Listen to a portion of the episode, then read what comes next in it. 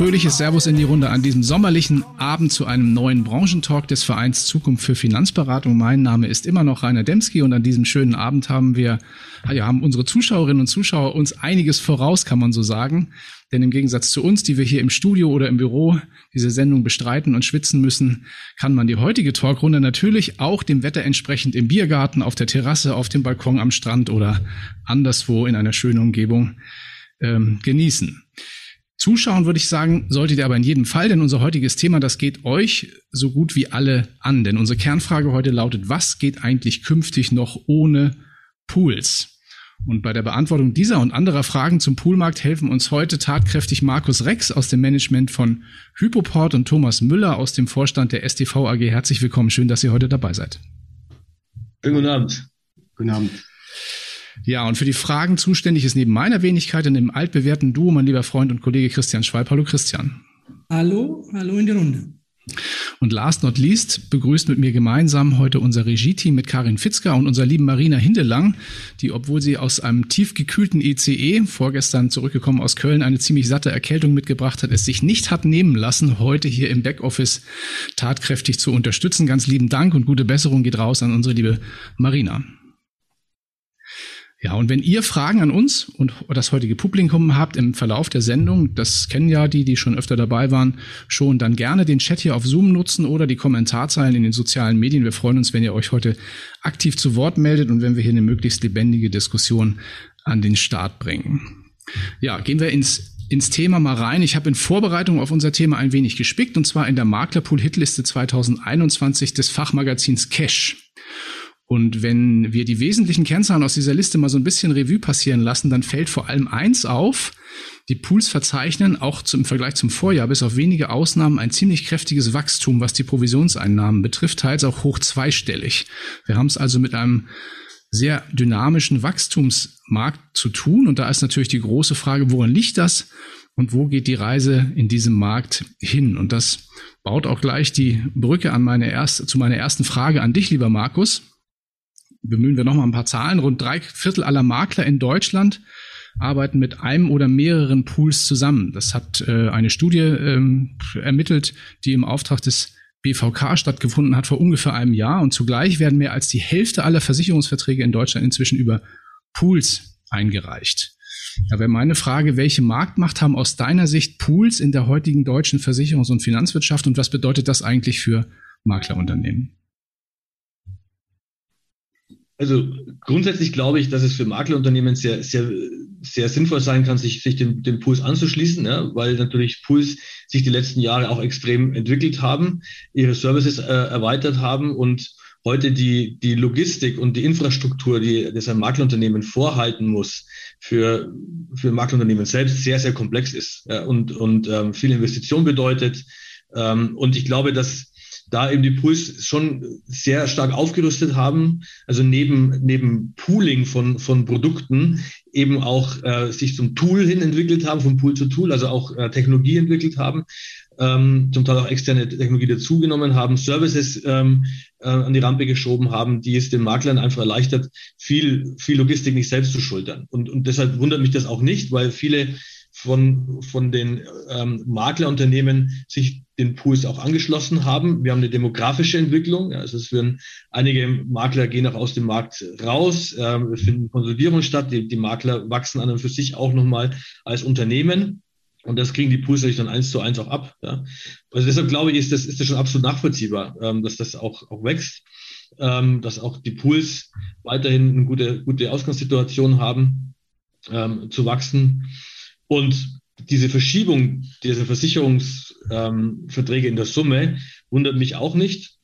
Ähm, was man nie ganz vergessen darf, es gibt noch eine Ausschließlichkeitsorganisationen, ja, die halt auch noch so in diesem grundsätzlichen Wettbewerb bestehen im, im Versicherungsvertrieb. Ähm, Aber auch dort merkt man ja, ähm, dass da Makler zunehmend gewinnen.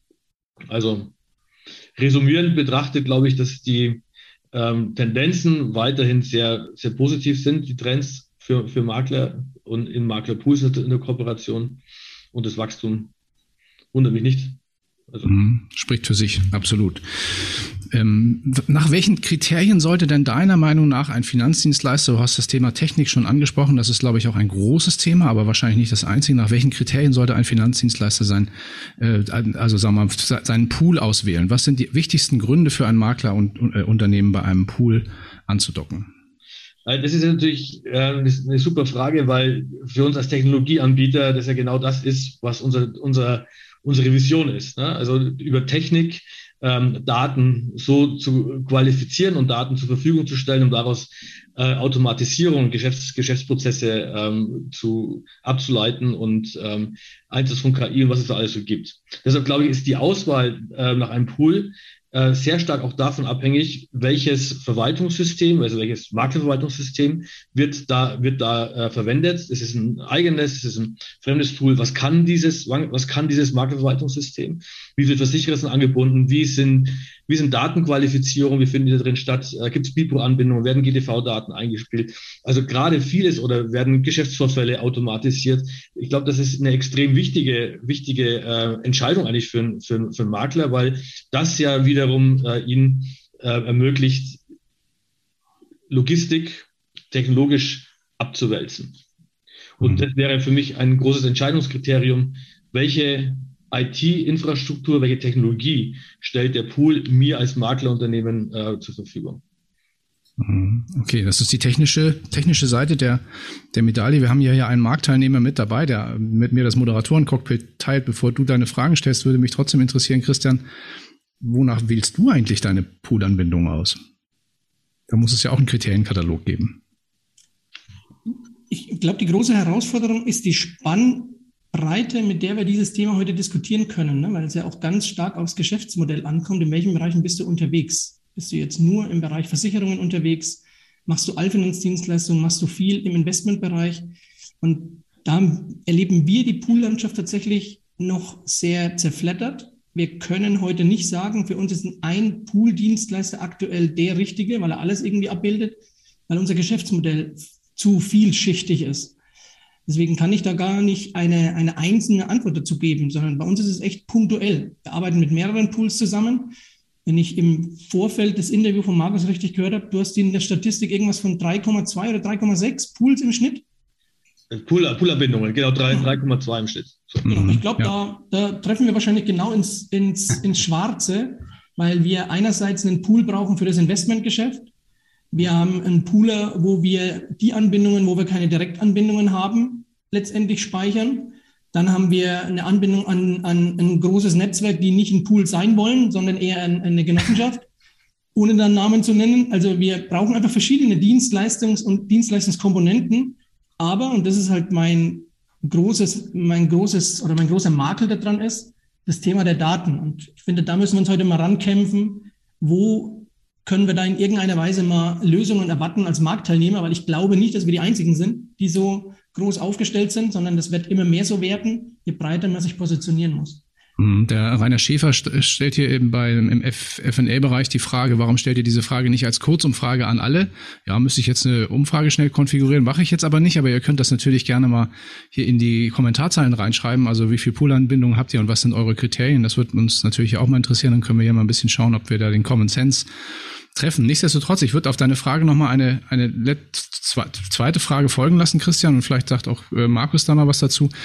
Ähm, Wäre es dir denn lieber, einen einzigen Pool zu haben und ist das nicht gefährlich? Das sind zwei Fragen in einem. Da müssen wir uns jetzt über das Geschäftsmodell Pool unterhalten. Wenn das bisherige Geschäftsmodell eines Pools ausschließlich das ist, dass ich mich über Overhead-Provisionen finanziere und ich rechtlich in quasi die Bestände mein eigen mache, dann wäre sowas für uns nicht denkbar. Dafür sind wir zu groß, dafür haben wir viel zu mehr, viel zu sehr die Ansprüche auf unser auf unserem Bestand und wollen da die Sicherheit bei uns im Unternehmen haben.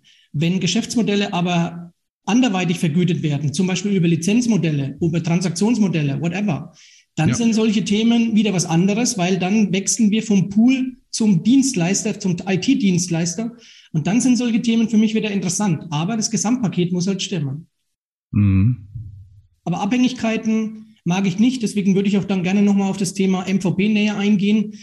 Aber ich bin ja im Moment nicht beim Fragestellen. Doch, kannst du aber gerne machen. Du hast ja noch Fragen vorbereitet für den Markus. Du wolltest ja den Markus noch die Möglichkeit geben, dass er da Ja, gerne, klar. Also ich weiß nicht, wie du den Markt da wahrnimmst, ob das jetzt so, sagen wir mal, das, was der Christian jetzt sagt, so Common Sense ist. Denn also es gibt natürlich auch Poolanbieter, die zumindest nach außen hin im Marketing und so behaupten, wir machen alles. Ne? Also Investment, Versicherung, keine Ahnung, Bauvieh und so.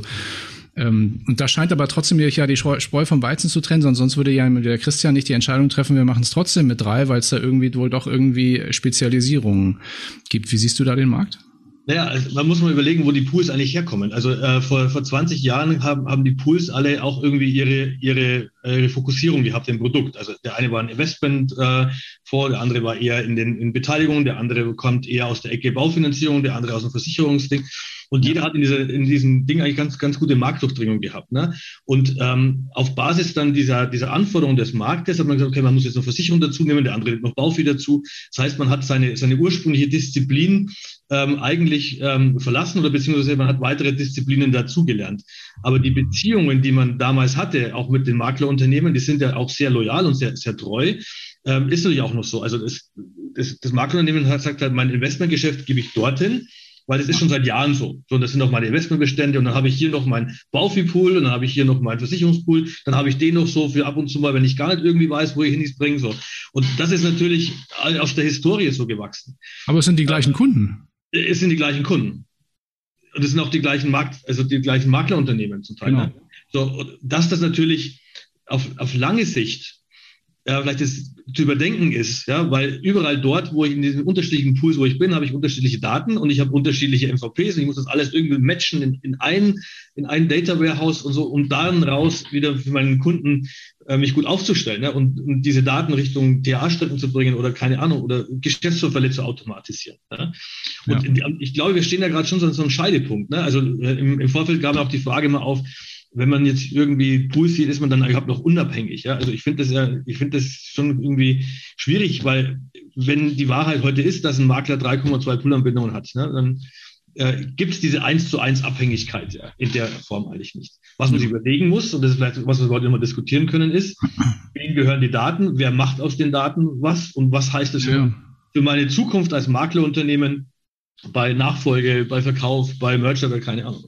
Mhm. Also der, mit 3,2 kommst du hier auch beim, beim Kollegen Rainer Schäfer, der es hier reinschreibt, nicht hin. Der hat nämlich äh, gerade reingeschrieben, zweimal Versicherung, zweimal Investment und zweimal Baufi. Also da kommt einiges, äh, einiges Doppelte zusammen. Absicherung. Ganz offen, offensichtlich. Christian, du hattest noch Fragen vorbereitet. Ja, ich würde gerne noch eine Frage stellen zu dem Thema MVP. Wir haben das vorhin mal angerissen. Ne? Ähm, wenn, wenn wir heute erleben, dass viele gerade die kleineren Einheiten sehr schnell zu einem Pool gehen, weil das natürlich augenscheinlich äh, so ist, dass ich da kostenfrei alles bekomme. Zahle zumindest keine Lizenzgebühren direkt, um es mal so auszudrücken. Und dann habe ich ein, dann habe ich ein, ein MVP. Und daneben wäre die Alternative, ich muss mir irgendwie eine eigene Lösung suchen. Ja? Zum Beispiel ein MVP-Anbieter, gibt ja auch noch, doch noch den einen oder anderen, der noch nicht von Hyperport aufgekauft wurde. Aber gibt es da eigentlich, gibt's da eigentlich noch irgendwie einen, einen freien Markt außerhalb der Pools aus eurer Sicht? Wirklich einen, einen, einen mit relevanten Player? Naja, also das ist, das ist ähm, sehr fragmentiert heute noch. Also ich würde mal sagen, wir haben so über 40 ähm, MVP-Systeme im, im Markt, zum, zum Teil eben auch noch sehr traditionell. Und ähm, weil wir kriegen es ja auch tatsächlich mit, was, was es kostet, ähm, in, also nicht nur hier Maintenance zu betreiben, sondern Innovation in so ein MVP reinzubringen, Schnittstellen zu versichern, BIPO und also all diese ganzen Dinge, ja, also oder dann noch sich neue Services auszudenken. Ähm, und dann rede ich noch gar nicht über Einsatz von KI oder irgendwie von automatischen, äh, von Automatismen. Ähm, und das bedeutet, du brauchst Innovationsfähigkeit, ähm, nicht nur finanziell, sondern eben auch von den Ressourcen, die dir zur Verfügung stehen. Ja, und aber da, Markus, ich an der Stelle, da will ich dich ganz kurz mal unterbrechen. Ich habe den Markt, ich bin jetzt auch schon eine ganze Zeit im Markt unterwegs. Unser Unternehmen wird jetzt auch 20 Jahre nächstes Jahr. Und ich habe zum Beispiel noch MVB-Häuser kennengelernt, die haben, die haben solche Modelle, da musstest du am Anfang eine, eine, eine Einstandsinvestition machen für das Customizing, um die Lizenzen zu haben. Und die Fee, die du dann für die Betreuung bezahlst, ist extrem schmal. Das heißt, die ganzen Geschäftsmodelle bei vielen MVP-Herstellern sind aus meiner Sicht darauf ausgerichtet, die Leute erst auszustatten, um das Produkt so ein bisschen zu refinanzieren. Komme ich aber dann nicht mehr an Neukunden, habe ich natürlich ganz wenig Liquiditätszufluss. Habe aber auf der anderen Seite bei den immer größer werdenden Anforderungen, die ich jetzt technisch liefern muss, einen unheimlichen Investitionsaufwand. Und da ist mein Schluss aktuell, ich kenne jetzt keine fünf MVP-Hersteller, die ich in den nächsten fünf Jahren noch am Markt sehe mit ihrem Geschäftsmodell, um das mal ketzerisch auszudrücken. Ja, genau, das ist das, was ich, was ich, was ich meinte. Also du, du, um, um dein MVP marktfähig zu machen für die Zukunft, ja, musst, musst du investieren. Und, und das ist bei vielen MVP-Herstellern so nicht, nicht gegeben, aus verschiedenen Gründen. Und ähm, ich kenne MVP-Hersteller, die sagen, ja, wir lassen es jetzt mal so auslaufen. So, also wir, wir, wir altern ja quasi auch mit unseren Kunden mit und irgendwie so, ein so ein MVP wechselt man halt auch nicht äh, von, von heute auf morgen. Ne? Also so ein ähm, Maklerunternehmen wechselt maximal, wenn überhaupt, zweimal im, im, im, im Unternehmensleben das MVP, weil da auch das ein riesen, ein, eine, ein, ein riesen Act ist. Ja? Daten irgendwie irgendwo einzuspielen, abzugleichen und so weiter und so fort. Und, und deshalb halten sich auch viele MVP-Hersteller noch so einigermaßen über Wasser, weil, weil der Kunde jetzt irgendwie sagt, da kommen jetzt für die fünf Jahre jetzt, oder für die zehn, mache ich es halt irgendwie noch so. Ne? Also, also da, da stößt Legacy in den Systemen und Bequemlichkeit auf der anderen Seite. Aber das, das muss, ich glaube, das wird sich die nächsten Jahre, wird sich das stark äh, verändern und auch äh, konsolidieren, weil du hast auf der einen Seite die Pools, die sagen, komm zu mir, du kriegst ein MVP, kriegst alles, ja, und du hast halt dann noch zwei, drei Technologieanbieter, die sagen, so, und wenn du, wenn du eben nicht zum Pool willst, sondern weil du, weil du eins zu eins Beziehungen mit Versicherer haben willst, dann brauchst du eben Technologie und die dir die Infrastruktur hinten ähm, sauber hält. Oder, oder Pools, die auch eine standardisierte Technologie aufsetzen. Ja. Mhm. Ja, das ist natürlich also gerade dieses Thema, also das macht ist das, so ungefähr das Letzte, was man gerne macht. Ne? Also so eine Datenmigration bei dem System, mit dem man jahrelang gearbeitet hat und Kunden verwaltet hat oder sowas, da, da steckt ja auch der Teufel extrem im, im, im Detail und das ist natürlich auch immer eine Investition, die, wenn sie dann sich irgendwann amortisiert, echt relativ lange braucht, bis sie sich amortisiert. Ne? Also das ist schon immer so eine Entscheidung. Ähm, wir haben hier noch heute noch dabei, aus ganz kurz noch, äh, herzlich willkommen an Claudia Lele-Duffek von der von der Inter und unsere liebe Kollegin Cordula Wies Paulus, die auch heute mit zuschaut auf Social Media. Hallo. Christian. Wir würden jetzt mal den Thomas Miller, glaube ich, mit dazu holen, ha? Ja, gerne. Wenn wir jetzt gerade ja, über, über, über einen Pool sprechen, dann kannst du die, die hart umkämpften, den hart umkämpften Poolmarkt mal aufmachen, Rainer. Genau, ähm, du sprichst es gerade an. Der Markt ist natürlich, sagen wir mal, vertrieblich gesehen nicht ganz, nicht ganz ohne. Ne? Also, da gibt es natürlich, ich will nicht sagen hauen und stechen, aber es ist schon, wird schon mit harten Bandagen gekämpft zeitweise. Ne? Und ähm, man, man kennt ja auch die entsprechenden äh, Player. Und wenn man so ein bisschen guckt, sind vielleicht zwischen 20 und 30 Unternehmen, die sich da den Mainmarkt irgendwie teilen unter unterschiedlichen Bedingungen. Da würde mich mal interessieren, äh, auch an eurem Unternehmen, da kommt es ja auch immer so ein bisschen drauf an, sich zu differenzieren oder auch eine Spezialisierung herauszuarbeiten oder irgendwas, weswegen ein, ein, äh, ein Vermittler wie jetzt zum Beispiel der Christian sagen würde, Mensch, mit denen möchte ich gern zusammenarbeiten. Was sind eure Differenzierungsmerkmale? Also ich, ich glaube, das äh, müsste man als erstes mal äh, dieses Wort Pool äh, in die Aufklärung äh, bekommen. Äh, dann wir definieren uns per se jetzt äh, nicht als Pool, äh, sondern haben von jeher äh, den Namen zum Programm gemacht. Äh, wir wollen gerne Servicepartner sein. Servicepartner heißt dann am Ende des Tages, äh, du versuchst in, in Richtung äh, Outsourcing-Geschäftsmodell zu gehen, wo der Makler dann äh, vom Prinzip her Dinge auslagern kann auf die Servicegesellschaft äh, dann, ähm, die er selber nur schwer in die Umsetzung bringen kann. Und äh, das ist so, so das Kerngeschäftsmodell. Dieses äh, Modell hat sich dann erweitert äh, in, in einzelne Projektsituationen, äh, dann, weil die Systeme es hergeben. Äh, wir servicieren dann am Ende des Tages nicht nur Pool, äh, sorry, den Einzelmakler, sondern haben auch ganze Pools in die Servicierung genommen, äh, mhm. dann wo wir relativ schnell aus Insolvenzsituationen Abrechnungsstrukturen aufgebaut haben, äh, damit die Makler ihre äh, Kotagen nicht verlieren ähm, und äh, dann wieder quasi ins Outsourcing gegangen sind. Äh, dann das ist so so äh, die Differenzierung für uns. Äh, wir wollen die Versicherungsmakler in die Lage versetzen. Wir sind jetzt kein Allfinanzpool, wir sind äh, Versicherungspool. Wir diskutieren kann, ganz kontrovers gerade im Moment, äh, ob wir äh, diese Nebensparten für uns aufmachen sollen, Bauvieh-Investment äh, dann. Ähm, aber ist äh, schon, wie Christian gesagt hat, äh, auch für uns äh, ziemlich schwierig, äh, den wir wollen nicht unbedingt den Amateur darstellen in, in, in dem Markt. Wir wollen gerne de, der Profi bleiben und wir definieren uns über Versicherung. Also sagen wir jetzt äh, klassisch zum LV-Verkäufer, du musst die äh, Industrie- oder Gewerbeversicherung nicht liegen lassen. Wir halten dir ein Backoffice äh, vor, wo du dann äh, vom Prinzip her die Hilfe bekommst, auch äh, Gewerbe in die Abberatung zu bekommen und äh, machen dann vom Prinzip her den Versicherungsmakler über alle Versicherungssparten abschlussfähig. Das ist so die Kurzbeschreibung. Lass mich das noch mal ein bisschen äh, näher verstehen. Du hattest von, von, von einer Servicelandschaft, einem Serviceportfolio gesprochen. Was für Services sind das ganz genau? Und welche werden, sagen wir mal, in welcher Intensität von euren Vertriebspartnern genutzt? Also wir, wir sind klassisch, äh, ist der, äh, ich sage, der Servicegedanken einfach mal mit dem Maklervertrag äh, gestartet. Äh, dann der Versicherungsmakler hat äh, per se, denke ich, äh in seinem Gesellschaftsportfolio keine 300 Versicherungsgesellschaften vorrätig. Äh, dann, äh, der wird im Schnitt zwischen 40 und äh, 80 äh, Anbindungen haben. Äh, dann, also sagt man im Ursprungsgeschäftsmodell, äh, wir wickeln für dich den Maklervertrag ab. Du kannst vom Prinzip her alle Verträge, die du nicht in der eigenen Anbindung hast, äh, über uns äh, äh, verwalten lassen. Wir zeigen das an bei den Gesellschaften äh, und wir verarbeiten dann die Post auch äh, da dafür. So, das ganze Thema wird dann äh, natürlich in die Fachbereiche ähm, äh, gemoved.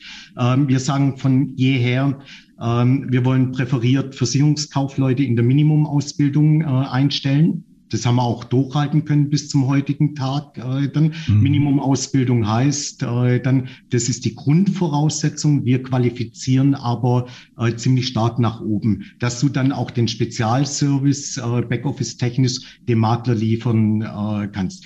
Wir wollen da Partner auf Augenhöhe sein. Also das heißt, äh, die Mitarbeiter sollen den Makler verstehen und sollen dann am Ende des Tages äh, sein Problem, das er hat, äh, dann äh, lösen über die einzelnen Versicherungssparten. Ja, und dann, dann hast du natürlich äh, vom Prinzip her die ganze Technik am Start. Ja, ähm, und diese Technik äh, spielt sich mittlerweile nicht nur im Maklerverwaltungsprogramm ab, äh, dann äh, es, es spielt sich sehr stark in den Vergleichsrechnern ab.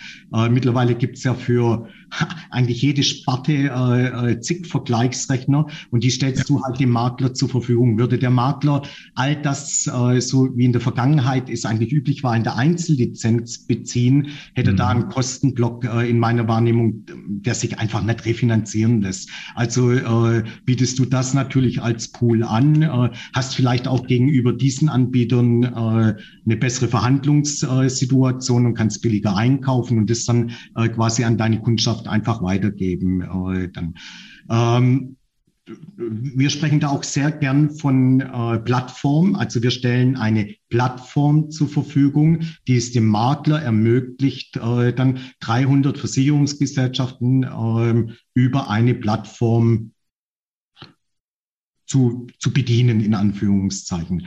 Natürlich äh, haben wir dann noch den, äh, den weiteren Player in dem Spiel, das sind die Versicherungsgesellschaften. Versicherungsgesellschaften kommen ja auch auf viele Ideen äh, dann. Also ähm, dann, dann versuchst du natürlich all diese Abschlussmöglichkeiten, die Versicherungsgesellschaften haben, auch auf die Plattform drauf zu bauen. Äh, dann, äh, weil man muss ja nicht immer in den Vergleich gehen. Äh, dann, wenn man von einem Produkt überzeugt ist, kann man auch direkt bei der Versicherungsgesellschaft abschließen. Äh, dann ähm, und auch diese diese Link-Situationen äh, stellen wir zur Verfügung. Äh, dann ähm, wir konsolidieren also auf dieser Plattform auch all das, was Versicherungsgesellschaften tatsächlich für den Maklermarkt anbieten können. Äh, dann das sind so die Ideen, die da dahinter stecken. Mhm. Jetzt wird ja oft in dieser in diesem gesamten Kontext Pool, ähm, wir hatten ja auch im, im Vorfeld zu, bei der Ankündigung auch mal diese Studie vom vom vom, vom BVK angesprochen, ähm, so ein bisschen ins Feld geführt, ähm, das Thema der Unabhängigkeit. Das äh, haben wir heute auch schon mal ganz kurz ähm, am Wickel. Ich würde das gerne noch mal ein bisschen vertiefen. Da wäre so meine Frage ähm, angesichts dieser Marktmacht der Pools. Sie hatten wir ja vorhin einen eindrucksvollen Zahlen gesehen. Können eigentlich Makler noch unabhängig beraten? Und das würde ich dich gerne fragen, nicht aus der Perspektive deines Unternehmens, weil da würdest du sicherlich sagen ja, sondern aus der Perspektive des Marktes. Ist das eigentlich global so oder gibt es da tatsächlich äh, noch Probleme? Denn sonst würde diese Thematik ja nicht diskutiert werden. Ja, das ist, das ist ja äh, so eine Frage, die uns äh, schon seit Gründung begleitet, weil wir der abhängigste, unabhängigste Pool dieser Welt sind, als Tochterunternehmung einer Versicherungsgesellschaft. Äh, genau. Ähm, also ja, äh, also ich, ich, ich bin der Meinung, das ist meine persönliche Meinung, äh, dann ähm, die Beratung wird äh, quasi durch diese äh, Technikplattform ja viel unabhängiger. Ja, äh, weil es ist, äh, ich habe also bisher in meiner Berufsvergangenheit keinen Makler getroffen, äh, der äh, über 100 Gesellschaften angebunden hat an sein Haus. Äh, dann. Also ich, ich glaube einfach, dass äh, man vom Prinzip her äh, über, über die Pool-Landschaften einfach den kompletten Markt äh, bekommt und dann dadurch auch sehr unabhängig agieren kann. Äh, dann. Und ich glaube, das ist auch äh, nach wie vor der Mehrwert äh, von Pools, äh, dann ähm, der am, am größten zu bewerten ist. Deswegen ja, ich bin überzeugt davon, äh, es geht in keine Abhängigkeit rein, weil die Pools, diese Konstrukte mittlerweile äh, auch äh, rechtlich alles so aufgestellt sind, äh, dann, dass es äh, gemäß den Ressourcen unserer Versicherungsbranche Bestände werden freigegeben, äh, wenn man weg vom Pool möchte. Also wir sehen hier in dem Markt äh, keine Blockaden, auch unter den Pools untereinander nicht. Äh, dann, ähm, also ich glaube, das ist eigentlich so, so diese Abhängigkeit, Unabhängigkeitsdiskussion äh, in meiner Wahrnehmung tatsächlich ein Relikt aus der Vergangenheit, das mhm. wir tapfer auch in die Zukunft tragen.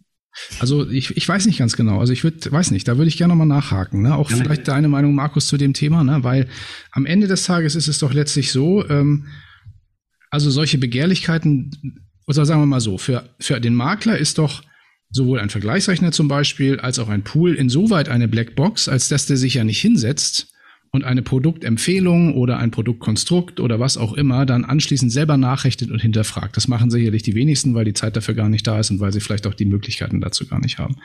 Das heißt, was bei dem ankommt, aus diesem, aus dieser Vertriebsmaschine, dem muss er vertrauen. So. Und jetzt kann ich mir doch vorstellen, auch in diesem vertriebsgetriebenen Markt, wo viele Gesellschaften konkurrieren, dass da der eine oder andere Euro fließt, das heißt dann Werbekostenzuschuss oder was auch immer, ja, das kann man ja nennen, wie man will der dazu führt, dass das Produkt XY an Stelle XY landet oder auch nicht oder oder und, und so weiter. So, also und diese, also da habe ich jetzt als Verbraucher noch so ein bisschen das Gefühl, wo ich mir denke, hm, so ein ganz kleiner Nachgeschmack bleibt da noch, weil ich weiß es ja nicht. Was sagt ihr dazu?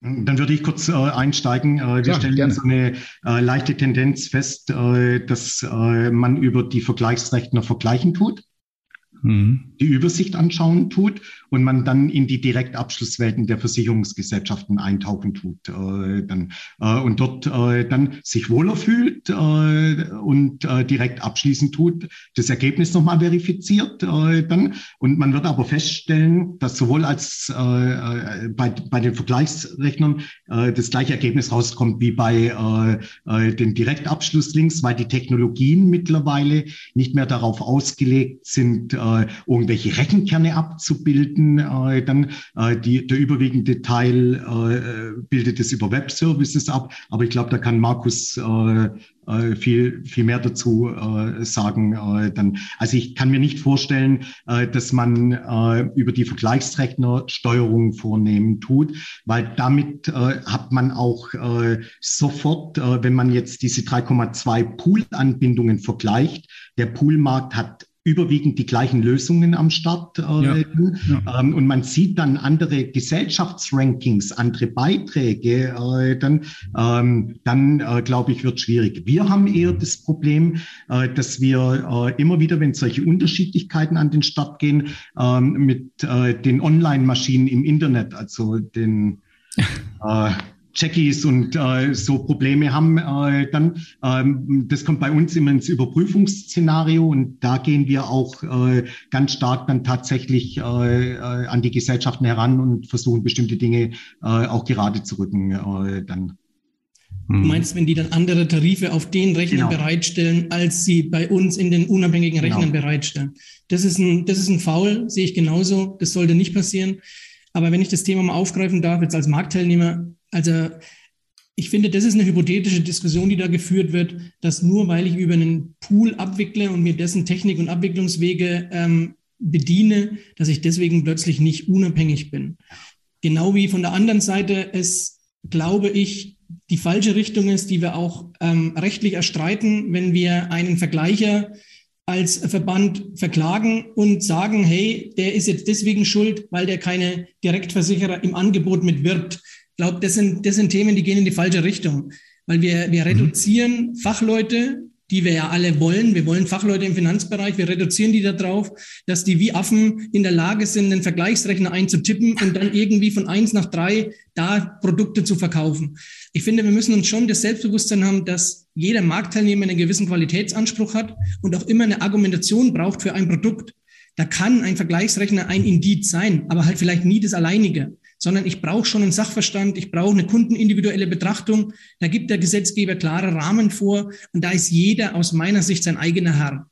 Wo aber sehr wohl das Thema Unabhängigkeit für mich ein, ein wichtiger Baustein ist, ist, ich zitiere mal den Michael Franke. Der Michael Franke hat kürzlich gesagt, so habe ich es gelesen, wem es gelingt, den Makler in sein Maklerverwaltungssystem zu bringen, hat ihn quasi mit sich verheiratet. Also der hat ihn quasi bei sich.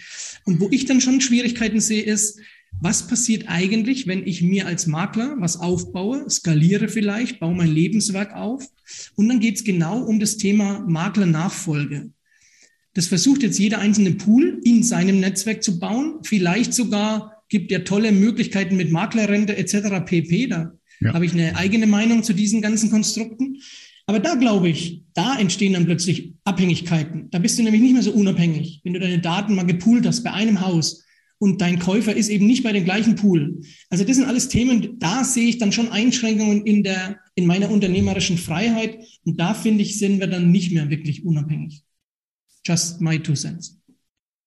Mhm. Dazu haben wir dann gleich noch mal zwei Zuschauerfragen, aber vielleicht erstmal eine Antwort auf die, auf, auf den Einwurf von Christian. Also erstens mal ähm, glaube ich auch, also das, das Vergleichen, ne? also ähm, wenn du ein vergleichbares Produkt hast, entscheidet meistens der Preis, würde man ja sagen. So, also das heißt, dann bist du, und wir wissen ja auch, wir haben ja auch einen eigenen Vergleicher, ja, und äh, was Thomas sagt, ist vollkommen richtig. Also es werden ja selten heute noch Tarife nachgebaut, sondern es werden Webservices der Versicherer angesprochen, weil die, die, die Aufgabe des Vergleichers ist ja auch Dunkelverarbeitung herzustellen, ja, äh, weil wegen diesen schwa äh, Margen, äh, margenschwachen Geschäften ist es ja schwierig, ganze Verkaufsprozesse zu machen. Und, und deshalb sollte man schon auf jeden Fall ähm, das berücksichtigen. Und äh, wir wissen ja auch, dass wenn man unter den Top Ten ist, ja, ähm, reicht es manchmal auch aus, ne? weil der Makler eben seine Entscheidung auch nach anderen Kriterien trifft. Also nicht nur nach dem Preis, sondern nach wie, wie, wie einfach geht der Prozess, wie schnell geht das Ding durch, ist es wirklich eine Dunkelverarbeitung, habe ich das dann auch gleich wieder in meinem MVP drin, die Dokumentation. Es gibt oder es gibt ja viele, viele äh, Puzzlestücke, die zu der Entscheidung führen, jetzt diesen Versicherer zu wählen. Deshalb glaube ich, dass im Vergleich vorne die Unabhängigkeit, ja, und es, es gibt ja nicht so viele Vergleiche. Also es gibt paar, die sich in dem Markt jetzt etabliert haben, ähm, zum Teil auch in Eigentum von, von Pool gegangen sind oder, oder auch nicht. So, aber so viel gibt es da nicht, ja, ja muss man da ehrlich sagen. Also kann ich da nicht viel manipulieren. Wo, wo ich es machen könnte, wäre tatsächlich wieder in, in der Technologie im MVP. Also welchen Versicherer lasse ich über Bibro in meinem Rein, ja. wie, wie, lasse ich oder wie, wie verkompliziere ich Bestandsübertragungen oder so, ne? Also mhm. das, das könnte man, das muss man sich schon anschauen, ja. Also und deshalb nochmal die mein Thema von vorhin, ja? also schauen, welche Technik steht da dahinter. Ja. Ähm, und was auch wichtig ist, und das ist dann vielleicht auch wieder das Thema wegen der Unabhängigkeit, wem übertrage ich meinen Kunden? Also bin ich noch der, der Inhaber des Kunden? Oder geht der eigentlich zum Pool? Oder gebe ich die Daten dorthin? Und, und das muss man, diese Konstrukte muss man sich anschauen. Weil spätestens dann, und wie du gerade richtig sagst, Christian, beim, bei der Nachfolgeregelung, bei Verrentung oder bei ich verkaufe mein, mein Lebenswerk. So, und also da kann man ja auch mal ein bisschen aus dem Nähkästchen plaudern. Ne? Ich komme auch gleich nochmal auf zwei Zuschauerfragen hier einmal vom oder Zuschaueranmerkungen auch vom Rainer Schäfer und nochmal dann vom Sascha Zingler zu sprechen. Aber vielleicht vorab, weil du sagst MVP und auch solche oder auch allgemeine Geschäftsbedingungen. Ne? Also da ist ja so übliche Marktpraxis auch oftmals ähm, man macht dann, man, man macht dann eine Vereinbarung, ne? und das ist dann auf Basis der AGB von Datum X, ja, und am Datum Y werden die dann aktualisiert, dann kriegt der Vermittler eine Mail, da steht dann drin, er ist aktualisiert, stillschweigende Zustimmung, wenn du in zwei Wochen nicht widersprochen hast, dann ist das gültig, ja. Das, ich weiß nicht, ob die sich das immer alle durchlesen. Also da, da gibt es schon viele Möglichkeiten, Dinge zu tun, ähm, die wir im Übrigen auch teilweise live erlebt haben, ähm, die nicht ganz so sind, wie sie sein sollten. Ich weiß nicht, wie ihr das seht? Ich glaube, ich habe da eine, so eine ganz klare Meinung, weil ich aus äh, äh, beruflich in, in derartigen Konstrukten äh, äh, sehr involviert war, aus der Vergangenheitssituation heraus, ja. äh, wo es tatsächlich äh, Maklermarkts 84 Konstrukte äh, gab. Das war ja eine Zeit lang recht hip. Äh, dann äh, Versicherungsgesellschaften gründeten Tochter Unternehmen, die dann äh, zum Ziel hatten, mit einer 84er Struktur Bestände als Makler aufzubauen. Äh, dann und äh, die die hatten äh, dann meistens oftmals auch das Geschäftsmodell aus der Ausschließlichkeit zu rekrutieren. Und mhm. äh, da sind natürlich schon viele Dinge gemacht worden in der Vergangenheit, äh, die dazu geführt haben, äh, dann, äh, dass äh, wir jetzt an der Stelle als Pool das ein oder andere echt äh, argumentieren müssen. Äh, dann, ähm, aber ich, das sehe ich ganz selten nur noch in der beruflichen Praxis. Wir wir äh, sind bekannt dafür, äh, dann, äh, dass wir sehr gerne Bestände in die Übernahme nehmen. Äh, dann ähm, daraufhin ist ein Part unseres Geschäftsmodells ausgerichtet und da sind auch Poolbestände äh, dabei.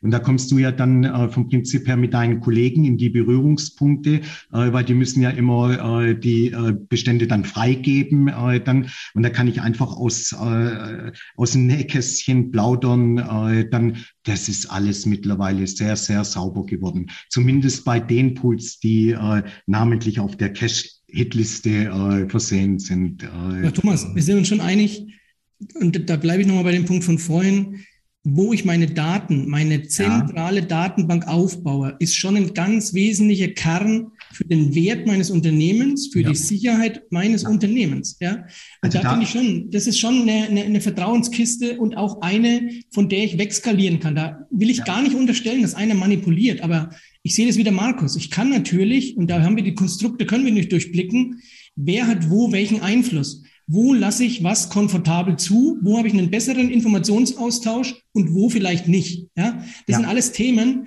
die, die einen schon beschäftigen. Und ich finde, was wir auch unterscheiden müssen ist, welcher Partner nutzt die Dienstleistung von dem Pool? Also habe ich jetzt eine, eine ein, zwei, drei Mann Büro, für die, die keine zusätzlichen Mitarbeiter im Büro haben wollen, ist ein Pool ein Segen. Wir beschäftigen zum Beispiel über 40 Vermittler. Ich kann nicht alles zu einem Pool auslagern, will ich auch gar nicht, weil das Risiko zu groß ist. Ja? Ja. Ich will, muss meine Themen selber im Hause handeln. Aber ich habe halt jetzt andere Herausforderungen mit dem Thema Datenhoheit etc.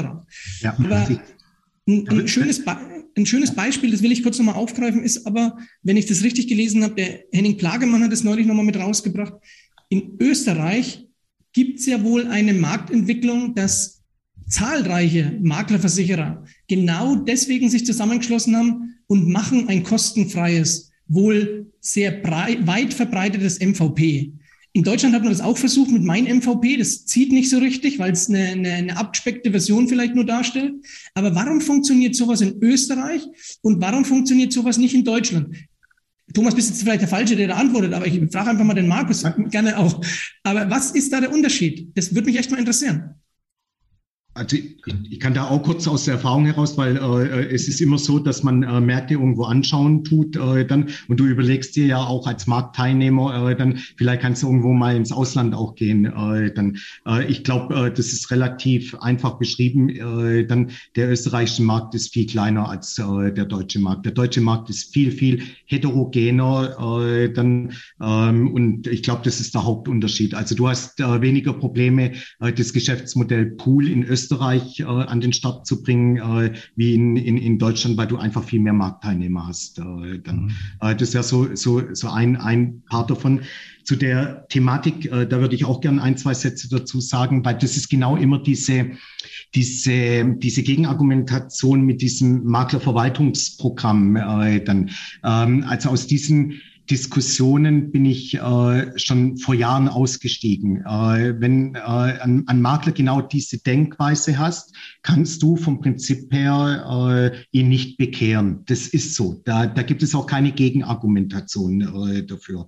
Ähm, wir haben aber jetzt äh, äh, tatsächlich äh, in der Branche neue technische Möglichkeiten, äh, dann, die vom Prinzip her auch zum ersten Mal zulassen, dass du ein richtiges Outsourcing für so für ein solches Backoffice betreiben kannst, dann durch die ganzen Bipro-Technologien, die da an den Start kommen.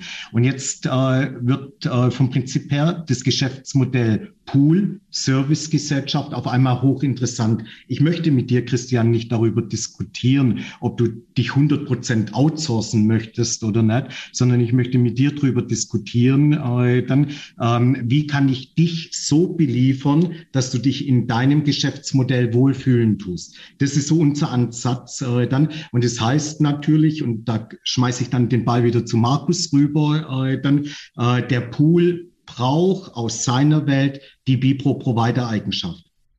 Ist einfach so.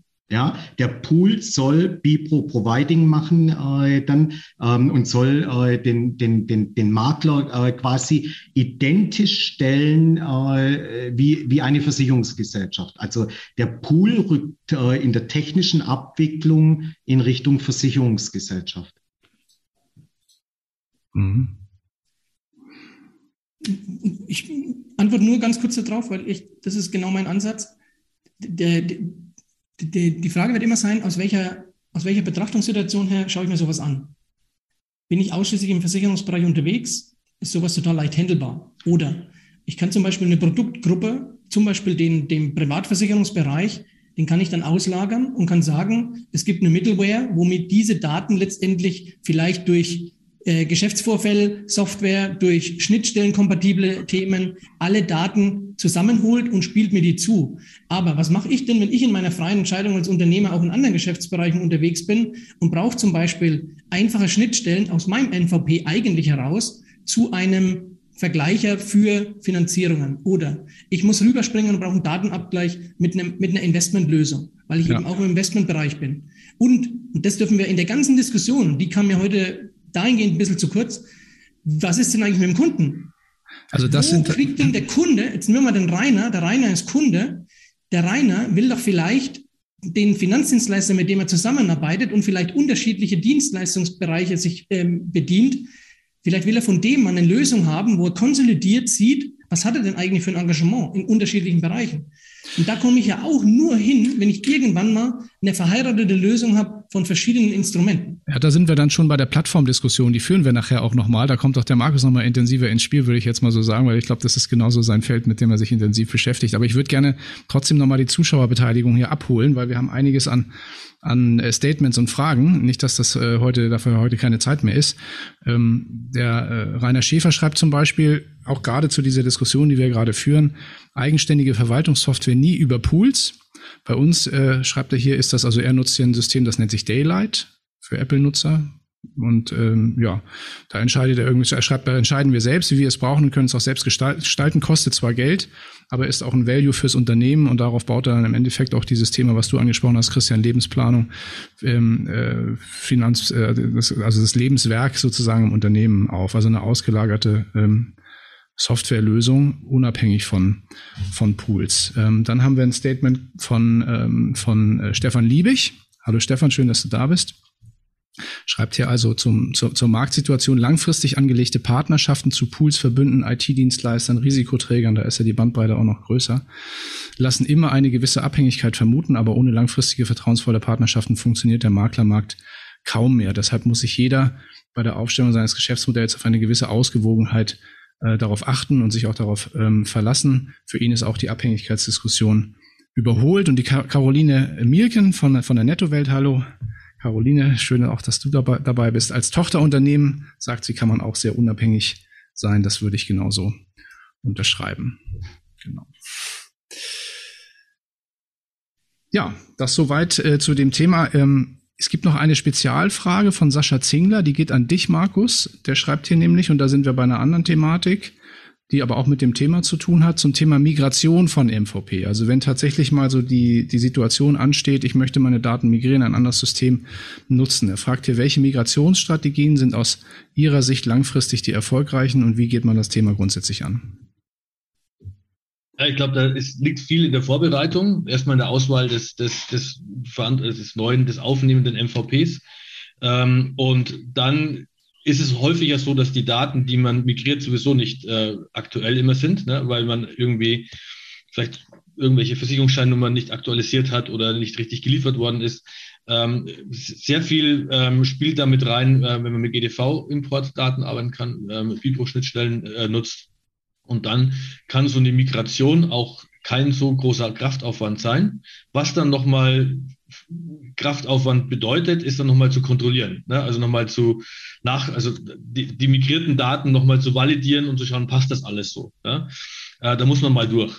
Ähm, aber ich glaube, wenn man mit GDV-Import äh, arbeiten kann, ist man schon, schon ganz gut aufgestellt äh, und mit, mit den Vibro-Schnittstellen. Das ist, das ist heute nicht mehr so, so ein großes ähm, Hexenwerk, wie es vielleicht noch ein paar Jahren war, ne? weil auch mittlerweile da auch Standardisierung so ein bisschen ähm, gegriffen hat. Mhm. Das, was der Christian auch vorhin angesprochen hatte, sozusagen der zentrale Zugriff auf Basisdaten, die man ja für verschiedene Dinge braucht. Ich nenne mal zum Beispiel der Stammdatensatz eines Kunden. Ne? Ist ja auch ein interessantes Thema. Ne? Also den möchte man ja nicht irgendwie 26 Mal eingeben, sondern vielleicht nur einmal. Ähm, da wäre halt auch die Frage, ich weiß nicht, ähm, Bipro äh, haben wir diskutiert, GDV hast du, an, hast du gerade eben angesprochen, kann auch Open äh, Insurance dann da, da einen Beitrag leisten zu diesem Thema? Ja, Open Insurance hat ja noch mal ein bisschen eine andere, kommt aus einer anderen Ecke heraus. Ne? Ähm, ja. Aber grundsätzlich ja, klar. Ich meine, wir haben das ja gesehen in den, in den anderen Industrien, also die wir ja auch servicieren in unseren Technologien, ne? wie, wie im Finanzierungs- und Kreditbereich zum Beispiel. Ne? Da hat so eine PSD2-Schnittstelle, Kontodaten auslesen, den genau. Kreditprozess wahnsinnig äh, ähm, beschleunigt. Ne? Also, oder auch Scoring-Modelle, die dahinter liegen. Ne? Also Kreditentscheidungen werden heute in Sekunden getroffen. Ne? Das wäre vor sechs, sieben Jahren vielleicht nicht denkbar gewesen, wenn es keine PSD2-Schnittstelle gegeben hätte.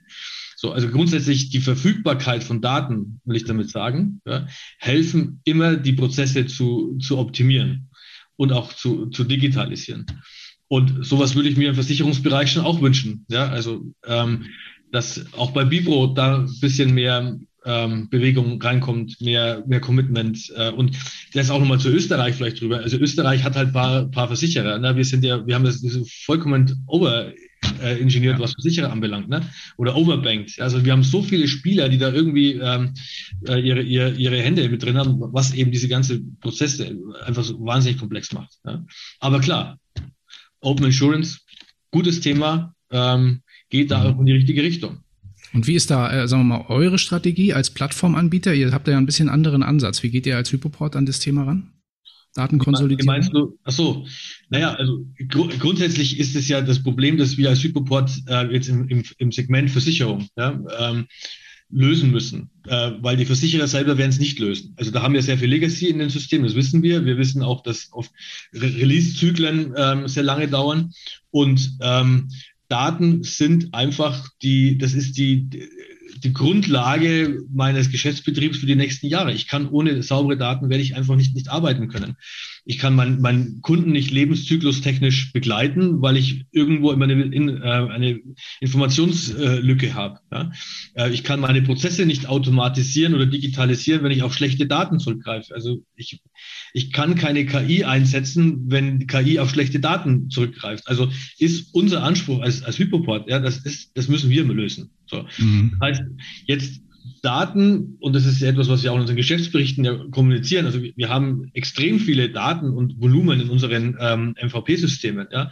Aber diese Daten jetzt ähm, erstmal in, in eine Struktur zu bringen, dass sie validierbar sind, ja, weil sie aus einem On-Promise-System in eine, in eine cloud-basierte Lösung gehen und dann diese Daten dann zu validieren. Und die Validierung beginnt meistens oder ist meistens dann zuverlässiger, wenn das vom Versicherer kommt, diese Informationen. Ja, weil oftmals der Makler seine Daten nicht aktuell in seinen Systemen drin hat.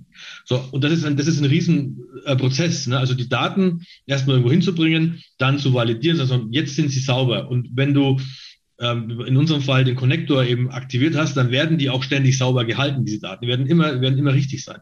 Und dann kann ich da auf neue Geschäftsprozesse aufsetzen. Also unsere Strategie, klar, Daten, Daten, Daten, ja, und die Daten validieren und daraus dann weitere Geschäftsmodelle zu entwickeln für den Makler und ihn seine Arbeit einfacher zu machen. Das bedeutet, ihr seht euch auch, auch eher als Kooperationspartner für Pools oder auch für andere Marktteilnehmer als jetzt als Konkurrenz für die Poollandschaft. Habe ich das richtig verstanden? Ja, also definitiv. Also ich, ich sehe uns überhaupt nicht als Konkurrenz zum, zum Pool, weil äh, ich glaube, jeder Makler muss das selbst entscheiden, ähm, welche Services er, er benötigt, um sein Geschäft erfolgreich zu betreiben.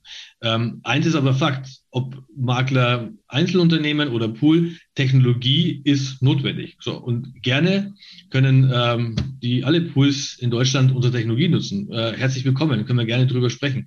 Aber das wird nicht der Fall sein. Wenn ich heute auf unsere Kundengruppen aber schaue, dann, dann sind ja, wir, wir haben Assekurateure, die unsere Technologie nutzen, übrigens die gleiche Technologie nutzen wie, wie ein Pool. Ja, wir haben wir haben Einzelmaklerunternehmen, wir haben Finanzdienstleistungsunternehmen.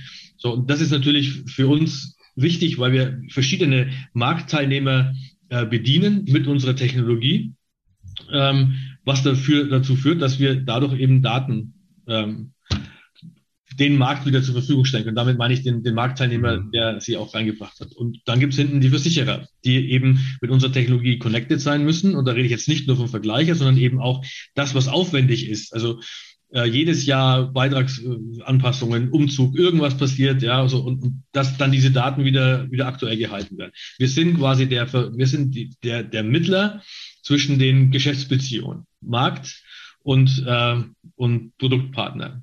Unser Auftrag ist es, mit den Daten, die zur Verfügung stehen, den besten Match herzustellen äh, zwischen Angebot äh, und Nachfrage. Und mhm. deshalb stehen wir nicht in Konkurrenz so, zum Pool, weil der Pool viele Services außenrum noch hat, die, die wir als Technologieanbieter nicht, nicht bedienen werden. Ja? Mhm. Es gibt da auch eine interessante, äh, eine interessante Umfrage, die ist, glaube ich, auch nicht so lange her, wo man, nee, das war, glaube ich, gar keine Umfrage, es war eine Diskussion in einer Facebook-Gruppe, wo es auch darum ging, wo, wo, wo mal gefragt wurde, was ist dann für euch wirklich wichtig, als auch als Entscheidungskriterium für oder gegen die Zusammenarbeit mit einem Pool. Und da war tatsächlich auch, wir diskutieren hier sehr technisch, ne? Es geht hier eben um Daten und um Schnittstellen und solche Dinge. Aber nichtsdestotrotz ist, weil du es auch gerade ansprichst, dieses Thema, dieser Service, äh, dieses Service-Thema ist ja auch total wichtig. Also ganz viele Makler haben da geschrieben, ich brauche einen persönlichen, individuellen, guten Service ist. Und zwar auch ein Ansprechpartner, den ich anrufen kann, den ich kenne, der mir bei meinen Problemen hilft. Also den, den Aspekt darf man ja nicht, darf man ja nicht hinten unter, also unter den Teppich kehren, weil ich glaube, der ist ganz, ganz zentral. Ähm, nichtsdestotrotz wollte ich aber auch nochmal eine Frage aus der Vorbereitung von dir, Christian, zu sprechen kommen. Du hast dieses Thema Oligopools nochmal äh, noch auf der Agenda gehabt. Ich finde das an der Stelle eigentlich ganz spannend, dass wir das nochmal nochmal ansprechen, die Entwicklung der oder Marktverteilung innerhalb dieser Poollandschaft, äh, wie sich die entwickeln, entwickelt aktuell und wie sich entwickeln könnte. Genau. Da sehe ich schon eine, als Marktteilnehmer in der Beobachtung eine große Gefahr, wenn wir jetzt wenige Player haben, die immer größer werden. Und du sprichst gerade das Thema Daten an. Wenn die wie eine Datenkrage funktionieren und alle wie Lemminge dorthin laufen und wenigen ihre Daten geben, dann kann es halt sein, dass große Player kommen von außen mit viel Geld, sich genau diese Dinge zusammenkaufen und dann haben wir ein echtes Problem. Und für mich ist zum Beispiel der Markt zu wenig vielschichtig. Ich würde mir mehr unterschiedliche Modelle wünschen. Solche Themen wie zum Beispiel, was ihr anbietet und anstrebt mit, mit Hyperport. Da wünsche ich mir manchmal, dass es noch schneller geht, logischerweise. Dass man, dass man da mehr, mehr Themen schneller nutzen kann, um die, um die mehr Leuten, mehr Leuten zur Verfügung zu stellen. Also da, da merke ich schon, dass es eine Entwicklung ist, die, die ich sehr, sehr, sehr schwer sehe und sehr, sehr schwierig sehe, weil wer halt die Daten hat, der kontrolliert irgendwann den Markt. Ne? Und im Moment funktioniert es leider noch so, dass viele unterwegs sind, die sich wenig mit dem Thema Recherche ähm, beschäftigen, wenig Marktvergleich machen, sich von tollen Werbeaussagen blenden lassen und von hypothetischen Themen, wir haben in Zukunft eine Vereinheitlichung der Daten. Und ich bin jetzt in der Anforderung, das unternehmerisch entscheiden zu müssen. Ich beobachte das jetzt schon gefühlt seit zehn Jahren. Und da das ist so ein dickes Brett, da haben wir noch so viel Entwicklungsnotwendigkeiten, da weiß ich nicht, wie da die Reise irgendwann mal enden soll. Also ich sehe in absehbarer Zeit es nicht, dass wir eine Datenschnittstelle haben, die alles möglichst in einer Datenbank mal vereinen kann. Ich erinnere mich dann dran, Markus, wir haben uns kennengelernt, da warst du der Erste, der ProHyp in den Markt gebracht hat, als Tochter der Interhyp. Und das ist der, im, gemeinsam mit Europay sicherlich der größte Finanzierungsanbieter, ein Riesenmarktplatz. Aber ihr seid heute immer noch nicht in der Lage, abseits der Vermittlung mir hinten raus die Betreuung zu ermöglichen, dass ihr mir die Kontostände liefert und so weiter, weil ihr in den Daten bei den Kunden, bei den Banken nicht weiterkommt. Und das ist nur ein Beispiel. Das ist jetzt 20 Jahre der gleiche Entwicklungsstand. Und ich habe ein Problem im Moment, dass wir im Markt mit Werbeaussagen draußen rumkolportieren, viele wie Lemminge sexy Themen hinterherlaufen, die irgendwie hip wirken, aber die überhaupt keine Chance haben auf eine Lösung. Und da glaube ich, laufen wir in eine Monopolisierung zu, die tut unserem Markt nicht gut. War keine Frage, war quasi ein Statement. Ja, genau, richtig. Ich weiß jetzt gar nicht, ob ich mich da angesprochen fühle tatsächlich. Ähm, ähm, natürlich gibt es ein paar Dinge, die die wir, wo wir darüber sprechen könnten jetzt und warum das alles so ist und so.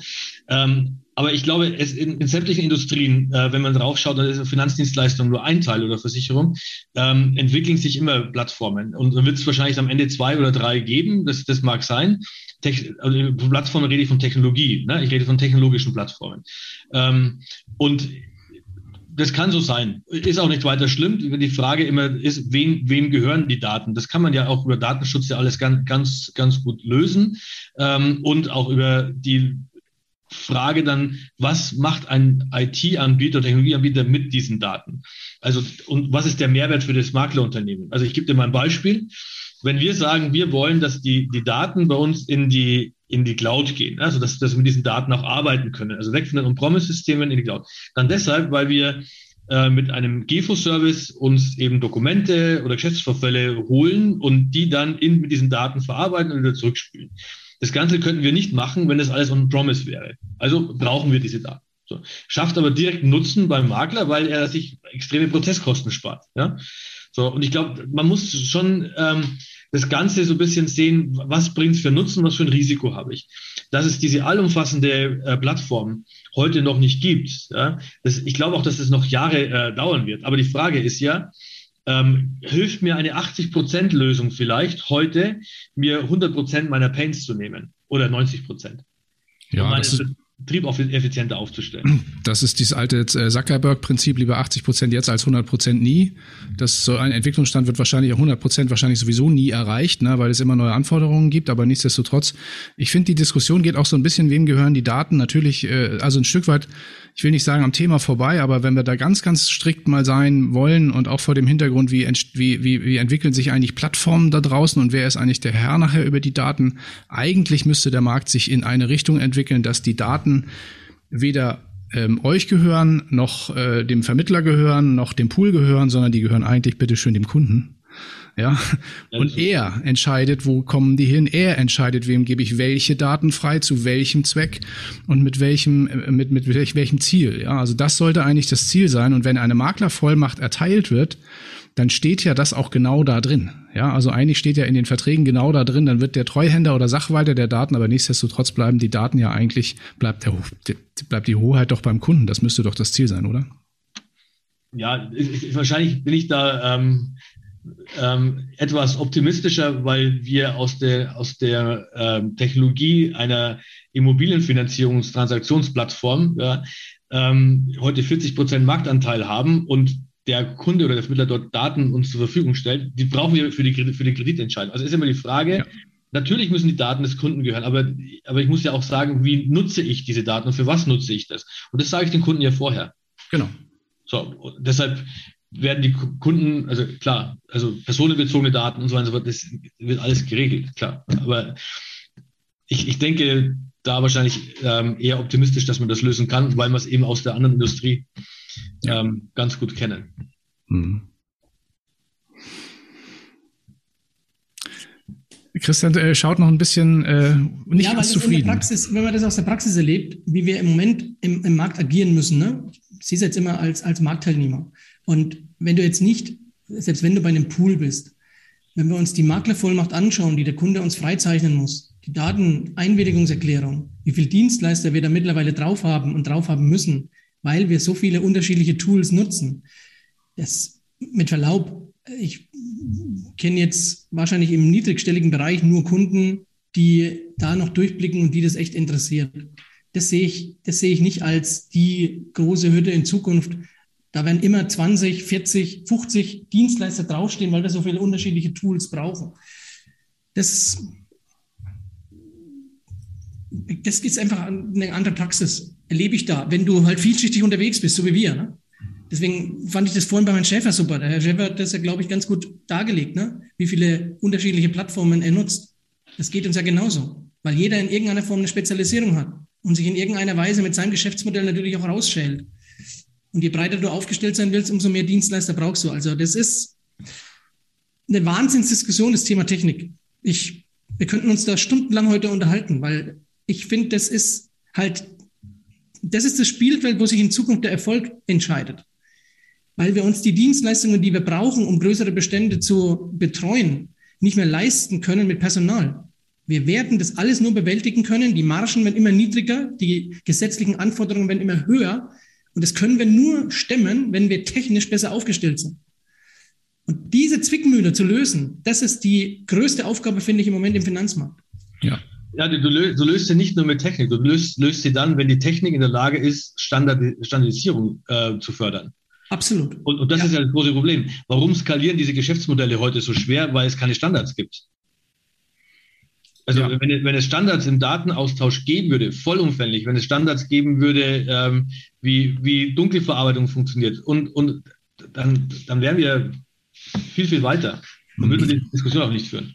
Da, schauen wir trotzdem, also gerade der, vor dem Hintergrund wird mich auf der Zielgeraden von unserem heutigen Talk auch mal so ein bisschen euer Blick in die Zukunft interessieren, wo ihr den Markt so in den nächsten Jahren äh, so seht, wie ihr die, die Entwicklungen sich, sich, sich dann darstellen werden. Darf ich dich an der Stelle noch einmal unterbrechen? Ja, natürlich. Wir sprechen gerade von Skalierung, wir sprechen gerade von größeren Datenmengen etc.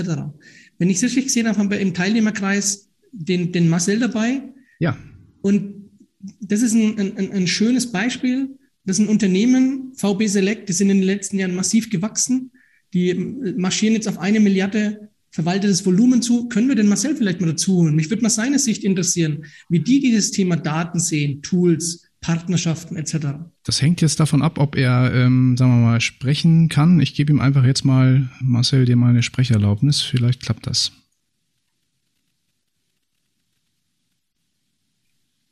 So. Ja. Das sieht gut aus. Hört ihr mich? Ja, wunderbar. Ja, ja hallo erstmal in die Runde und äh, ja, sehr spannendes Thema sowieso. Danke, Christian, für den Ball, den du mir zuspielst. Ähm, ja, wir hattet ja gefragt, wie wir dies, dieses Thema sehen allgemein. Also wir haben ja von Beginn an uns schon für die Poollandschaft entschieden. Das war eine generelle Thematik, weil wir einfach für uns gesagt haben, wir legen den Fokus auf das, was wir gut können. Und wir können halt gut beraten. Wir haben Zugriff auf Spezialisten. Wir bauen das Thema mal weiter aus, um wirklich arbeitsteilig zu arbeiten in Partnerschaften und das ganze Thema IT oder Ressourcen oder Infrastruktur zu, zu Gesellschaften, ob es jetzt nun mal, weil wir ja sehr heterogen aufgestellt sind, wir haben ja sehr viel Investmentanteil, äh, mittlerweile auch stark wachsendes Versicherungsgeschäft, Finanzierung und auch noch das Thema Immobilie und, und, und. Also was alles die Wertschöpfungskette einer Finanzplanung auch abbildet. Und ähm, da greifen wir natürlich aktuell nur auf die Pools zu, weil die auch aus unserer Sicht dort in Zukunft neben Services und und und, weil dafür sind wir über die letzten zehn Jahre oder zwölf Jahre jetzt schon gemeinsam groß geworden. Äh, da sind wir sehr, ähm, sehr partnerschaftlich unterwegs. Da kann man auch mal eine Lanze brechen und sagen, die machen da echt einen guten Job alle, zumindest mit denen wir zusammenarbeiten. Und natürlich ist das Thema Daten, wo liegen unsere Daten und, und für uns genauso wichtig. Und ähm, auch das, da sehe ich das wie du, Christian. Es gibt gute Beispiele, aber auch Dinge, die uns ein bisschen Besorgnis erregen. Ähm, aber wir glauben, dass einige sich dort in die richtige Richtung entwickeln, was IT betrifft, was Infrastruktur, was IT-Security und und und äh, bedeutet, die auch sagen, wir wollen nicht eure Daten haben, sondern wir würden das partnerschaftlich mit euch zusammen machen. Das hilft natürlich unsere Größe sicherlich auch ein Stück weit. Aber ähm, wir sehen die Dinge eher positiv. Also wir können es nicht beschleunigen, da hatte der Markus äh, ja äh, eindrucksvoll das schon gesagt. Das liegt ein bisschen noch an dem Markt an den Gesellschaften und, und, und und nicht an das, was wir alle schon wollen. Wir würden gerne auch schon viel, viel weiter sein. Aber wir müssen die Dinge ja so nehmen, wie sie kommen und gucken sehr positiv in die Entwicklung. Was ich, glaube ich, vermute und was unser Wunsch auch ist, in seitens der Pools, dass die, der ein oder andere Pool es vielleicht doch versteht, äh, in der Technik mit jemandem zusammenzugehen, der von Technik Ahnung hat. Äh, nicht alles selber probiert und äh, äh dort Haufen Ressourcen verschwendet und und und. Und ich glaube, dass das Zusammenkommen Technik und Pool mit den Servicegedanken, die ja bei einigen sehr stark ausgeprägt sind, dass das, glaube ich, die Zukunft ist. Und ich sehe oder wir sehen das sehr, sehr positiv und glauben auch daran, äh, dass wir administrativ und auch äh, was so ja Neuansätze und Zeit beim Kunden bedeutet, dass wir da in Zukunft äh, da besser aufgestellt sind, als das vielleicht heute noch der Fall ist. Mhm. Eine positive Prognose auch für die Zukunft. Ähnlich sieht es ja auch die, äh, Kollegin Stefanie Weidner, die hier äh, auch in Social Media zuschaut, ist von Gründerfinanz. Ähm, ist ein hybrider, unabhängiger Versicherungsmakler, schreibt sie hier. Wir betreuen Privat- als auch Gewerbekunden und nutzen extrem viele Tools und sehen in der Digitalisierung immer eine Chance, um Prozesse zu verschlanken und Arbeitszeit sinnvoller einzusetzen. Ähm, sind wir auch schon bei der Zukunftsperspektive, auf die ich auf der Zielgeraden gerne hinaus wollte. Mich würde tatsächlich mal eure beide Einschätzung und Ansicht interessieren für die nächsten Jahre. Wir haben das Thema auch Konsolidierung und Fusionen und so weiter auch angesprochen. Wie sieht eurer Meinung nach der Poolmarkt und auch in der Verbindung eben auch der, der damit verbundene Maklermarkt in, in, in, in fünf Jahren aus? Was ist eure Prognose? Wer mag anfangen? Ja, dann starte ich mal. Äh, dann, also wir sind, wir sind dem Thema gelassen entgegen. Äh, dann ähm, fünf Jahre ist jetzt äh, noch zu kurzfristig. Äh, ich glaube, äh, dass äh, viele dieser Pools sind ja äh, auch Inhaber geführt, nach wie vor Inhaber ja. geführt. Äh, dann ähm, die Inhaber ähm, sind, äh, denke ich, im, in der gleichen Altersrange äh, wie die einschlägigen ähm, Marktteilnehmer.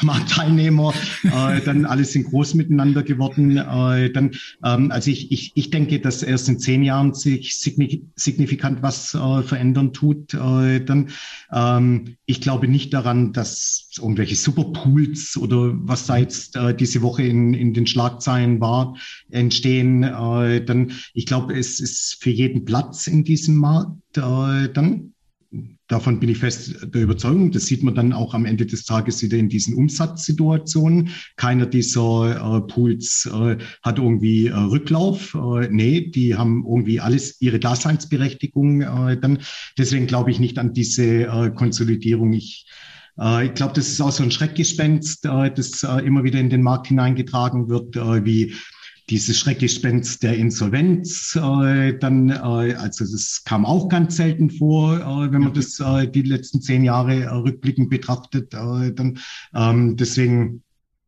da hat schon jeder seinen Platz in dem Markt. Also ich glaube schon, dass, dass sich in der, der Poollandschaft was verändern wird, weil der, der, also die, die Fülle der Pools, die wir heute haben, werden wir in fünf, sechs Jahren, glaube ich, so nicht mehr haben, weil ähm, der Markt sich äh, wird neue Ansprüche haben. Also das, das ähm, Technologie ist, ist das eine, was wir gerade schon angesprochen haben. Und ähm, die Frage muss sich ein Pool schon auch stellen, welche Technologie setze ich ein, baue ich selber? Und ähm, wir wissen ja, was wir da sprechen, was das kostet. Ja? Also, und da rede ich jetzt nicht nur davon, von finanziell, also Ressourcen zu finden. Also find mal Entwickler in Deutschland, die sagen, äh, hey cool, Versicherungsbranche, Poolbau, da gehe ich doch hin. Da kann ich hip mich ver äh, verwirklichen, da kann ich mal richtig geile Sachen ähm, äh, programmieren und so.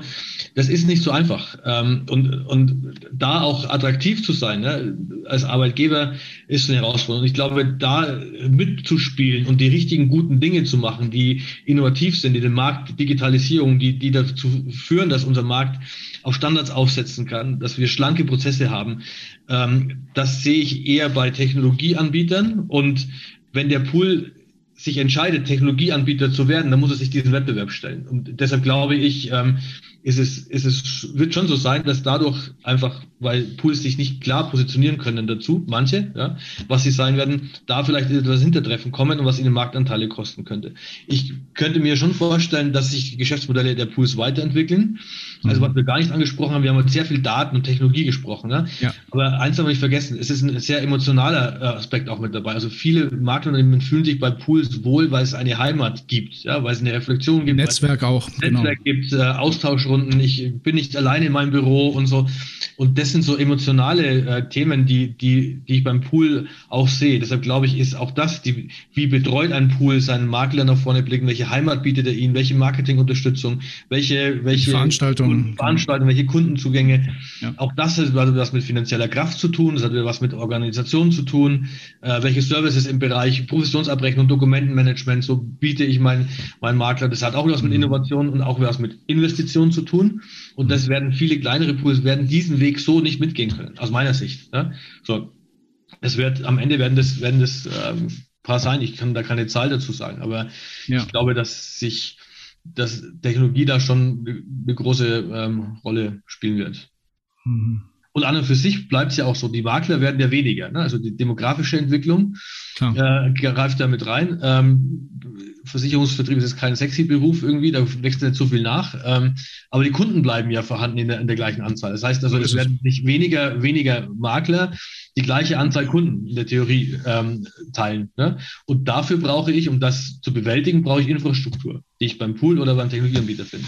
Mhm. Also wir arbeiten ja eben hier im Verein, Christian, fleißig dagegen, dass es weniger Makler gibt. Ne? Also wir wollen ja eigentlich, dass genau das Gegenteil passiert. Und insoweit dafür, dazu dienen ja auch solche Runden wie heute, damit die Leute draußen sehen und verstehen, auch gerade mal neue oder Brancheneinsteiger verstehen, dass das eigentlich eine ganz coole Branche ist, in der man sehr, sehr viele verschiedene Dinge machen kann und sich auch sehr gut verwirklichen kann. Genau, ja. Ähm, ich würde sagen, das war heute eine sehr, sehr spannende Runde, ähm, auch mit sehr vielen Ausblicken. Und es bleibt ein spannender Markt, der sich, der sich, glaube ich, sehr dynamisch weiterentwickeln wird in der nächsten Zeit. Deswegen vielen, vielen Dank für, für eure Teilnahme heute, für die Statements. Auch natürlich vielen Dank an die sehr rege heute ähm, Nutzerbeteiligung oder Zuschauerbeteiligung. Freut mich sehr, dass wir heute so viele Statements und Fragen hatten. Und natürlich ein großes Dankeschön auch nochmal an unser Backoffice-Team, das hier äh, wunderbar die Regie ge geführt hat und uns hier durch diesen, diesen Abend geleitet hat. Ich weiß nicht, wer heute Abend Fußball schauen wird. Ähm, ich gehe jetzt aber, glaube ich, auch noch mal ein bisschen raus. Du zum Beispiel, genau. Sehr, sehr gut. Ja, vielen Dank. Ähm, nächster Branchentalk, vielleicht noch kurz als Ankündigung, ähm, findet statt am, äh, was haben wir da, am 13. Juli, 13.07. Thema und äh, Teilnehmer und Runde und so weiter geben wir dann noch einschlägig auf den entsprechenden Kanälen, Social Media und Webseite und so weiter bekannt. Bleibt dran. Ähm, seid beim nächsten Mal wieder dabei, würde mich freuen. Und ansonsten würde ich sagen, schönen Abend in die Runde, oder? Vielen Dank an unsere Gäste, Markus, Thomas, den Marcel, der sich live dazugeschaltet hat. Rainer, vielen Dank für die tolle Moderation und jetzt würde ich sagen, der Eintracht den Sieg, ne? so machen wir es, alles klar. Auf dem Biergarten. Ja. Schönen Abend, schönes Wetter. Bis dann. Macht's gut. Ciao. Ciao. Zusammen ist man nicht allein. Komm, lass ein bisschen noch zusammen